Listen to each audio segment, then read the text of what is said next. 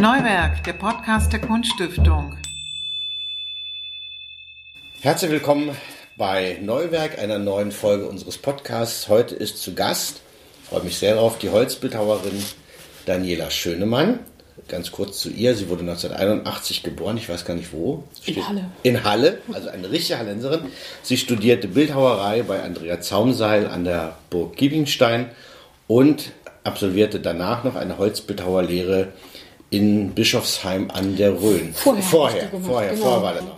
Übrigens eine Verbindung, die mir gleich so kam, weil Marc Fromm, der auch schon an diesem Tisch gesessen hat, war dort auch. Mhm. Ja. Was ist denn da so fantastisch bei dieser Ausbildung? Das ist halt eine schöne Grundlagenausbildung. Ne? Also wenn man halt, ich kam halt von der Schule und habe halt quasi was gesucht, dass ich was Künstlerisches machen wollte, aber es, zum Beispiel Kunsthochschule war mir viel zu abgefahren in diesem Moment, ne? So, also dieser, in diesem Entwicklungsstadium sozusagen. Und das äh, Holzbildhauerlehre ist halt so eine schöne Verbindung von, man lernt halt sehr viel, quasi sozusagen bodenständiges Handwerk und hat trotzdem den Ausblick, damit gestalterisch arbeiten zu können. Ne? Also man hat auch die ganzen Grundlagen, zeichnen, modellieren, ähm, Aktzeichnen, was man halt alles so für die Bildhauerei auch braucht. Ja? Also auch so Abgüsse und so, das lernt man halt alles ganz grundlegend. Und von dieser Ausbildung aus ist der Weg zur Hochschule auch noch viel kürzer. Ne? Also da kann man, ja- hat, bringt mir schon ganz viel mit. Also von der Pike auf kann man quasi sagen, hat man früher gesagt, sowas. ist so- Sozusagen, Kennt genau. ihr euch aus dieser Zeit? er war vor mir da. Ja, so, also, okay. ne, das, ich habe nur auch. äh, Aber äh, gibt aus, ihr habt euch ausgetauscht darüber natürlich. Ja. Das war dann eigentlich auch nicht Ja. mehr so relevant. Ne? Okay. Und Marc Fromm war auch schon fertig mit dem Studium, als ich dann an der Okay. Hochschule ankam. So, ne? Also wir sind uns erst irgendwie später auch begegnet oder beziehungsweise in Halle kommt man ja manchmal auch nicht umeinander herum. Ja. Wann war dir klar, dass du was mit Holz machen willst? Das war eigentlich ein Zufall. Und warum? Bei mir war das so, dass ich ähm, nach der Schule, ich habe so ein soziales Jahr gemacht. Ja, in Island habe ich gelesen. Genau, in Island, ja. Oder? Ja, ja. Und da war ich in einem Dorf, da haben 100 Leute gewohnt und 40 davon waren geistig behindert und die haben quasi alle zusammen gelebt und haben so Werkstätten betrieben. Mhm. Ne, Das ist diese Camp Hill Bewegung, aus der Anthroposophie kommt die, ne? Und zwar eben auch so ein Dorf. Und da habe ich in der Holzwerkstatt gearbeitet und das hat mir so viel Spaß gemacht. Es hat so Klick gemacht sozusagen, da in dem Moment. Ne? Das, also, dass ich das gemacht habe, hat mir so viel Spaß gemacht, dass ich dann halt überlegt habe, was es da für Ausbildungen gibt in diese Richtung. Und dann bin ich eben über die Holzbildhauerlehre gestolpert. Ja, das ist da ganz die Frage beantwortet, warum gerade das Holz? Was Ach so, warum es das Holz ja, Warum ist? das Holz? Das kann ich gar nicht sagen. Das hat einfach eben dort begonnen, meine ich. Ne? Aber So, hat das dass was das mit der, du beschäftigst dich, wir kommen gleich noch, du kommst, Mhm. beschäftigst dich ja sehr viel mit Natur und archaischen Dingen und so weiter. Hat das was damit zu tun? Also hat das was mit der Form, mit dem Wachsen, mit dem, mit der Erscheinungsgestalt von Holz zu tun? Nee. Ich glaube, wenn, ich, wenn ich jetzt so drüber nachdenken würde, gibt es vielleicht einfach noch die Möglichkeit, vielleicht ins Steinmetzhandwerk zu gehen, wenn man jetzt eine Ausbildung möchte, ne? so eine bildhauerische Ausbildung. Und das Stein hat mich nicht interessiert, also bin ich beim Holz geblieben sozusagen. Das war, glaube ich, einfach so ganz intuitiv so. Habe ich mich beworben bei den Schnitzschulen und habe dann auch die Zusage bekommen und habe das dann gemacht, ja. Du beschäftigst dich viel ähm, mit, es ist jetzt viel die Rede von Natur, Wildnatürlichkeit, ursprüngliche Fragen. Deshalb meine Frage, deshalb auf die Idee kommen könnte, dass das eine das andere ja bedingt. Oder sind das zwei parallele Stränge, die da vorhanden sind? Also ich glaube, ich würde mich äh, ungern so auf dieses Holz festlegen lassen, weil das ist ein Material, das ich sehr mag und ich kann es auch einfach gut bearbeiten. Ne? Das ist so, da fühle ich mich zu Hause. Aber man ist da auch schnell wieder in diesem Thema, dass es so Holz und dieses Natürliche und das warme Material und so. Und darum geht's mir eigentlich gar nicht. Ne? Also Worum so geht's dieses, denn dann? Mir geht's halt um die, kann ich das sagen, diese Inhaltlichkeit. Also ich arbeite mit Holz einfach wirklich, weil es ein sehr schönes Material ist, um meine Skulpturen da rauszuholen. Aber möchte eben nicht in dieses reinkommen, so diese, was man so machen kann mit Holz, so die Oberfläche und die ganze Feinheit und die Maserung und alles da rauszuholen, Ja. was halt das schöne Material ist, sondern es ist einfach ein Grundlagenmaterial. Ich habe mich auch mit Gussformen beschäftigt und so weiter, ne? Und die Arbeitsweise ist aber so anders und man hat dann immer wieder, man modelliert es, dann hat man den Abguss, dann hat man äh, die Schale, dann gießt man es wieder um und diese, es ist einfach ein ganz anderes Arbeiten, als das direkt aus diesem Block herauszuholen und so ein bisschen mit dem Material mitzugehen, also auch zu spüren, wie weit kann ich gehen an manchen Stellen oder was gibt mir das Holz auch. Manchmal hat es, gibt es dann, naja, da wächst dann Ast genau an der falschen Stelle oder sowas. Ne? Also muss man auch damit umgehen und man hat so einen gewissen Widerstand auch beim Arbeiten. Also was ich halt auch mag, ist so eben dieses körperliche Abarbeiten äh, an diesem Material halt. Ne? Einfach so, dass es halt nicht so in klein, in ganz weich, sondern dass es so eine Härte hat. Gut, also sind wir auf der falschen Fährte, aber Natur und Wildheit und Ursprünglichkeit sind Themen. Ja, Und wenn man deine Sachen anguckt, ich habe heute Morgen nochmal den Katalog angeguckt, da fragt man sich immer, wer frisst hier eigentlich wen? Also da sind da sehr viele menschliche Chiffren sozusagen, die dann sich in irgendwelchen Waben oder Fuchsbau kommt ein so, also wo die so äh, verkriechen und man fragt sich, ist das eigentlich eine Behausung? Mhm. Oder ist es eher eine Bedrohung, ja, sowas Eingeschlossenheit und so. Also diese Auseinandersetzung, also über den Menschen und den Eingriff in die Natur und in die Landschaft beschäftigt dich ja schon sehr. Mhm. Das, ist, das kann man schon sagen. Oder? Ja, ja, auf jeden Fall. Wobei ich immer selber denke, dass die Arbeiten so weit offen sind, dass man halt eben verschiedene Ideen dazu bekommen kann. Ne? Mhm. Dass das halt eben eine Behausung sein kann, aber auch ein Kostüm oder jemand verkriecht sich oder jemand eben will Eigenschaften an sich ranziehen, die er oder sie äh, gerne hätte. Ne? Mhm. Also so zum Beispiel dieses Bedrohliche oder sowas, ne? dass man das äh, an sich heranholt.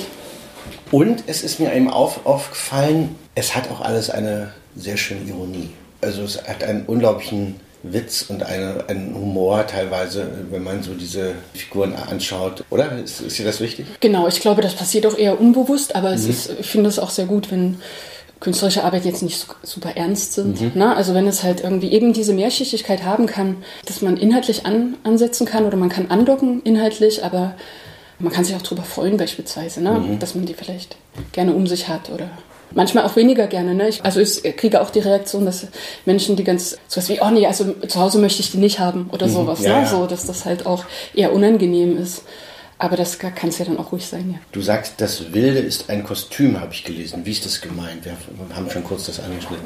Ich weiß gar nicht, ob ich das jetzt so sagen würde. Also steht in, Ste in einem Katalog drin, habe ich gelesen. Ja, Was genau. ist damit gemeint? Also es ist ja ein riesiges Themenfeld und ich kann das ja gar nicht äh, so abarbeiten. Aber so die Wildheit, finde ich, die begegnet uns ja so grundsätzlich außen, äh, also in der Natur. Und dann gibt es da so Zuschreibungen, was wild ist und was ist nicht wild. Oder man kann sich das so generell fragen. Und dann gibt es eben so das Wilde im Menschen möglicherweise, ne, was halt aber auch gezähmt ist durch die Erziehung und alles. Man, wir leben in dieser zivilisierten Welt, wo halt manche Sachen einfach nicht nach außen kommen dürfen oder sollten oder kommen sie dann doch nach außen oder ist das jetzt erwünscht oder nicht. Und ich finde, da spielen die Arbeiten schon mit rein, dass man sich eben dann doch ein Kostüm besorgt, um das auszuleben, was man sonst vielleicht nicht ausleben kann. In der Skulptur ist es einfach nach außen getragen, was vielleicht in der Person innen passieren könnte.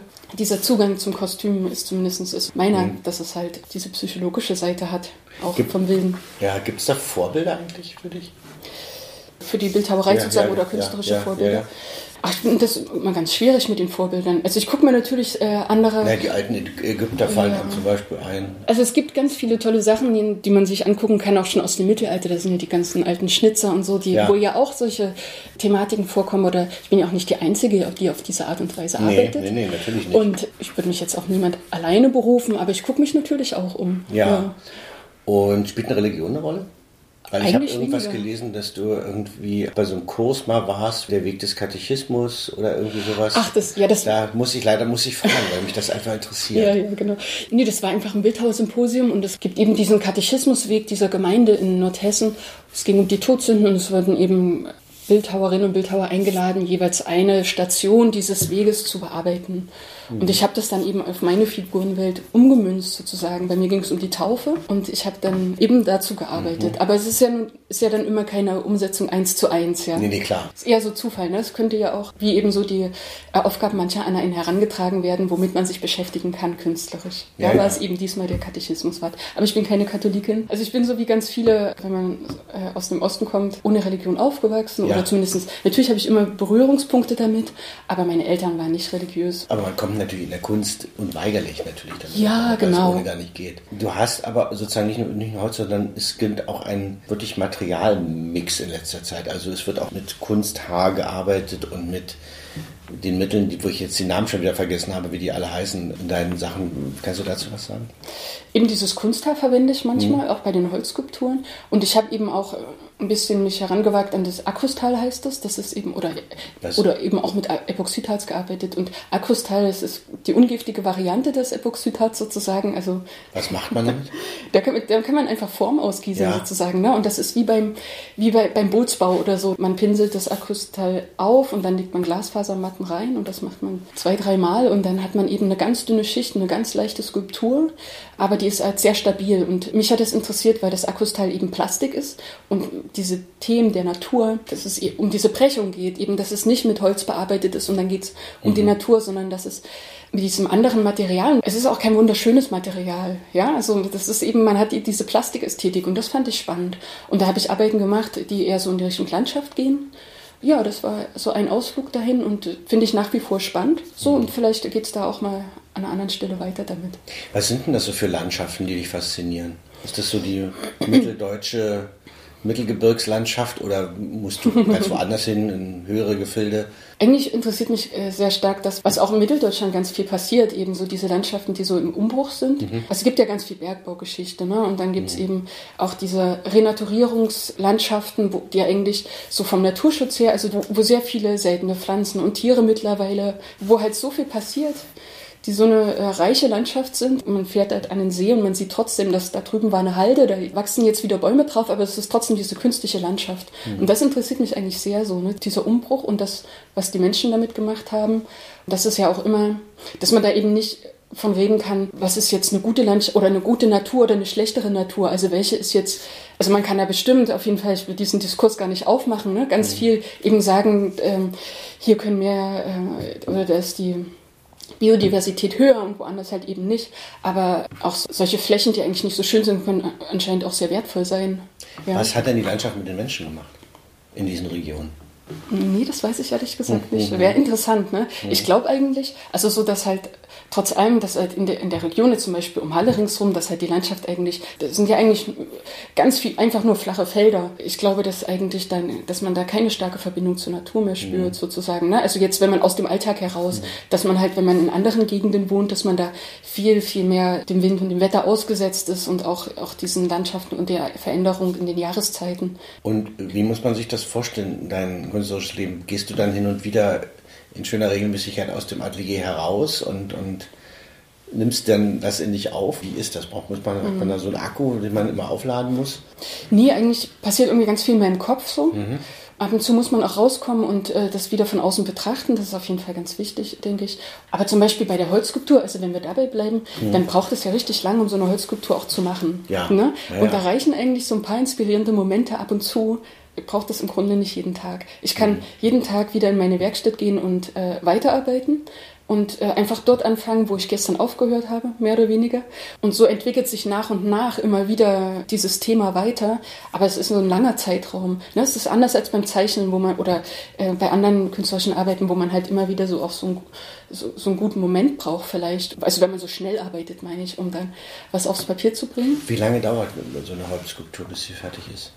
Ne, das ist ganz unterschiedlich, ja. Weil ja öfters als so Bild, Bildhaussymposien und da kann man halt zum Beispiel in so einem ganz konzentrierten Arbeitsmodus, wenn man dann eine Woche Zeit hat und sich nur um das Arbeiten kümmert, dann kann man halt in einer Woche auch so eine zwei Meter hohe Skulptur schaffen, das ist gar kein Problem. Aber äh, zu Hause würde ich da zum Beispiel auch drei, vier Wochen brauchen, einfach weil der Alltag halt immer, man muss ja noch so viel anderes machen. Ja. Mhm. Und, und wie gehst du vor? Also wie muss man sich dein Atelier äh, vorstellen? Wird das eigentlich aus einem Stück geschlagen? Ja. Also mit relativ grobem Werkzeug, mit großem Gerät? Ja, das geht so. Also ich arbeite ja sehr viel in klein. Wie kriegst du das dann so? Also ich habe jetzt zum Beispiel, ich habe so, eine, so ein kleines Stück von der Wiese, das ich so als Außenatelier nutzen kann. Mhm. Gerade da habe ich eben ähm, Hölzer hinbekommen und da gehe ich dann hin mit meiner Säge, säge mir das zu und nehme es dann mit ins Atelier. Und da kann ich dann eben äh, arbeiten. Mein Atelier ist nicht so super groß und liegt auch in einem Wohngebiet sozusagen. Also da kann Ach ich jetzt Gott. nicht so, so ja. viel Krach machen. Ja. ja. In einem kleineren Format geht es auf jeden Fall. Aber eben mit Motorsäge ist da nicht zu arbeiten und dafür dann eben draußen. Und das muss man halt einfach äh, mit so einer Säge arbeiten und das dann halt irgendwie so klein machen, dass man es selber bewegen kann. Also zumindest in meinem Fall. Ich bin jetzt nicht so ein Fan von so Riesenskulpturen. Das muss man also auch irgendwie nicht, logistisch äh, schaffen. Hunderte von Assistenten, die um dich Nein. herum sind, die das machen. Das machst du alles selber. Ja, ja, ja klar. Genau. Aber das ist ja auch, ich finde es auch ein sehr handwerklicher ja, Prozess. Ja, ja, das muss man richtig lernen. Und, ja, und das ist jetzt auch nicht so super komplex. Ja. Man muss sich das vielleicht trauen, dass man das dann macht oder so, ne? Oder nicht schauen. Schwere Arbeit auch, oder? Ja, wobei es geht wirklich. Mhm, also ja. es ist ja so eine Gewöhnung, die man halt hat. Welche Hölzer sind das? das also Birke viel, ne, habe ich gelesen. Was mir so unterkommt, mhm. benutze ich auch. Aber zum Beispiel ist Eiche ist ein sehr schönes Material, auch für größere Skulpturen oder. Warum? Ich finde, es ist so ein Holz, das halt relativ viel Charakter so mitbringt, mhm. so von dem Aussehen her. Und das lässt sich einfach gut bearbeiten, lässt sich gut schnitzen und reißt halt eben auch nicht alle Hölzer reißen. Also man muss das auch so bearbeiten, dass die einem dann quasi nicht zerspringen beim Trocknen. Und Eiche kann man relativ gut steuern. Also das ist irgendwie ein ganz dankbares Holz. Und es gibt zum Beispiel Birke, wenn man Birke ein Jahr lang draußen liegen lässt, dann ist die schon verstockt, dann sind da Pilze drin, die muss man also gleich verarbeiten. Und wenn man sie quasi trocknet, dann ist sie wiederum so hart, dass es auch keinen Spaß mehr macht. Also muss man sie nass verarbeiten. Das heißt, wenn man jetzt zum Beispiel Birke bekommt, weil irgendwo ne, man Glück hatte, dann äh, muss man da auch gleich was draus machen. Und so ist das halt unterschiedlich. Eiche kann auch einfach ein paar Jahre liegen. So, das mhm. ist okay. Und dann, wenn ich mir davon halt was besorge, dann weiß ich, ich kann das nachabarbeiten. Das ist einfach praktisch so. Aber es ist nicht so, dass das, das Material manchmal auf eine ganz andere Spur führt. Nee, gar nicht. So ich verwende das wirklich so, dass das es. Das wird schon gebändigt. Äh, also nicht, dass man sagt, weil du gerade sagst, wenn, wenn wenn sich Holz dann auch so, so verändert durch, durch Pilze oder so, kann man ja sagen, ah, vielleicht doch interessant, das mit einzubauen, obwohl man das gar nicht mm. will. Ja, es wird halt meistens instabil dadurch. Ne? Und ich bringe wirklich meine Ideen ins Holz und lasse mich ja. nicht vom Holz leiten. So, ja, ne? ist gut. Das ist, gut zu wissen. Ist auch ein Ansatz, aber das ist eben gar nicht so meins. Ja, ja. dann habe ich eine ganz schöne Geschichte gelesen und zwar in Melsungen, das ist ja in Thüringen, glaube ich, gibt es einen. Das ist ein, Hessen auch schon. Auch in Hessen. Ähm, genau. Gibt es einen Rundwanderweg. Und auf diesem Rundwanderweg gibt es eine Skulptur von dir, in dem man in ein Monstermaul sozusagen alles Ärgerliche und Negative hineinschieben kann, indem man das also auf Zettel schreibt und dort hinbringt. So, tolle Geschichte.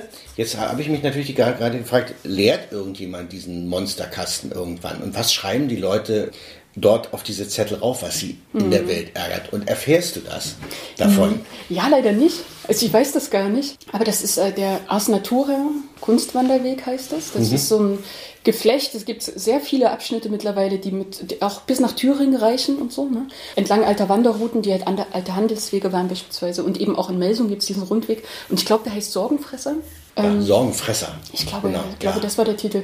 Wer und möchte sowas nicht zu Hause haben? Ja oder genau. weiß, wo er hingehen muss. Genau. Ja. Also das ist so eine Person, die hat eben so ein gruseliges Etwas in der Hand und da kann man in das Maul die Zettel einwerfen. Aber ich glaube, wenn ich mich recht erinnere, sind die Zähne relativ eng gesetzt, hm. dass man da gar nicht jetzt reinfassen kann. Also man kann die nicht so einfach rausholen, also mit der Hand reingreifen also und die Sorgen der anderen rauslesen, sondern man wirft sie rein. Aber irgendwann ist doch so ein Kasten auch ja, voll. Das ist vielleicht auch voll, ja. Oder die Skulpturen werden ja auch betreut, ne? Mhm. dass die halt immer mal wieder kontrolliert werden. So, das ist dann nicht mehr mein Bereich, weil ich habe die Skulptur für diesen Weg gegen mein Honorar quasi gefertigt und ja. übergebe sie dann dem Kunstwanderweg.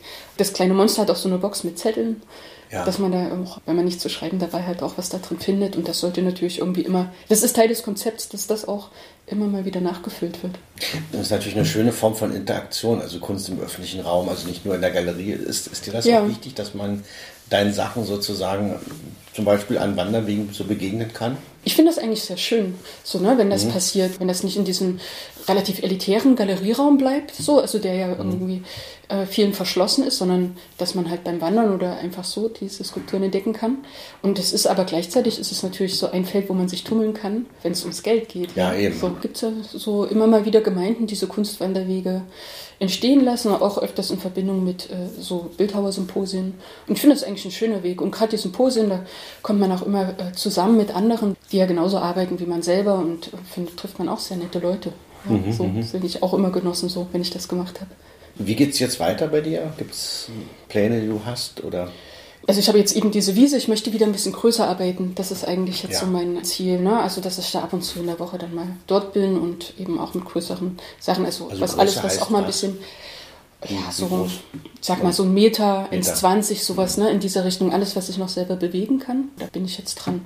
Genau, ich habe ein paar Reliefs gemacht in der letzten Zeit. Das fand mhm. ich auch sehr schön. Also das finde ich plastisch sehr ja. spannend. Diese gedrückte Form sozusagen, die aber dann auch so ganz erzählerisch sein kann ja, wo man halt auch in die Landschaft gehen kann durch die Breite. Genau, und das sind so Dinge, die ich jetzt einfach weiter verfolge. Gibt es eine neue Ausstellung? Gibt keine Einzelausstellung, also ich werde jetzt teilnehmen, zum Beispiel mhm. ja in einer Galerieausstellung im Sommer und so. Mhm. Ich habe jetzt zwei kleine Kinder, ja, und mhm. ich habe einfach auch, äh, das ist ein bisschen schade, man kann sich nicht mehr so viel bewegen außerhalb Halles sozusagen, außerhalb meines Wohnortes. Da war ich einfach so ein bisschen eingeschränkt und ja, und mit der Corona-Pandemie, also für mich heißt es jetzt eigentlich eher wieder so ein bisschen mehr auch zu machen, also mich mehr zu bewerben oder mehr äh, nach draußen zu gehen sozusagen. Wie, gehen, wie ja. reagieren die Kinder auf deine Arbeiten? Die lachen da manchmal, ja, oder Ja. stellen Fragen irgendwie oder finden das manchmal auch lustig. Ich hatte die auch zu Hause, ich habe auch zwei kleine Kinder und habe Ja. Mhm. äh, diese Weihnachtskarte hing ewig bei uns und das fanden die auch ganz faszinierend. Also wie das wie kommt das Männlein in diesen in diesen Baum hinein? Also die Weihnachtskarte der Kunststiftung im vergangenen Jahr. Ja, ja, ja. Das sind ja so Fragen, die Kinder. Sowas ist, ist ja auch wichtig, so dass, dass man das vermittelt, oder? Dass man sowas tun. Ich merke bei den beiden jetzt noch nicht so ein riesiges Interesse, aber die sind natürlich irgendwie mit dabei, ja. Und von daher, irgendwann werden die da auch was machen, keine Ahnung. Ja, aber es ist noch nicht so, dass sie dir jetzt da zur Hand gehen oder so. Dafür sind sie auch noch zu klein. Okay, alles klar. Vielen Dank, Daniela Ja. Schönemann. Es war ein sehr schönes Gespräch. Schön, dass du heute da warst. Ich wünsche alles Gute und Ja, bis zum nächsten Mal. Tschüss. Ja, vielen Dank. danke.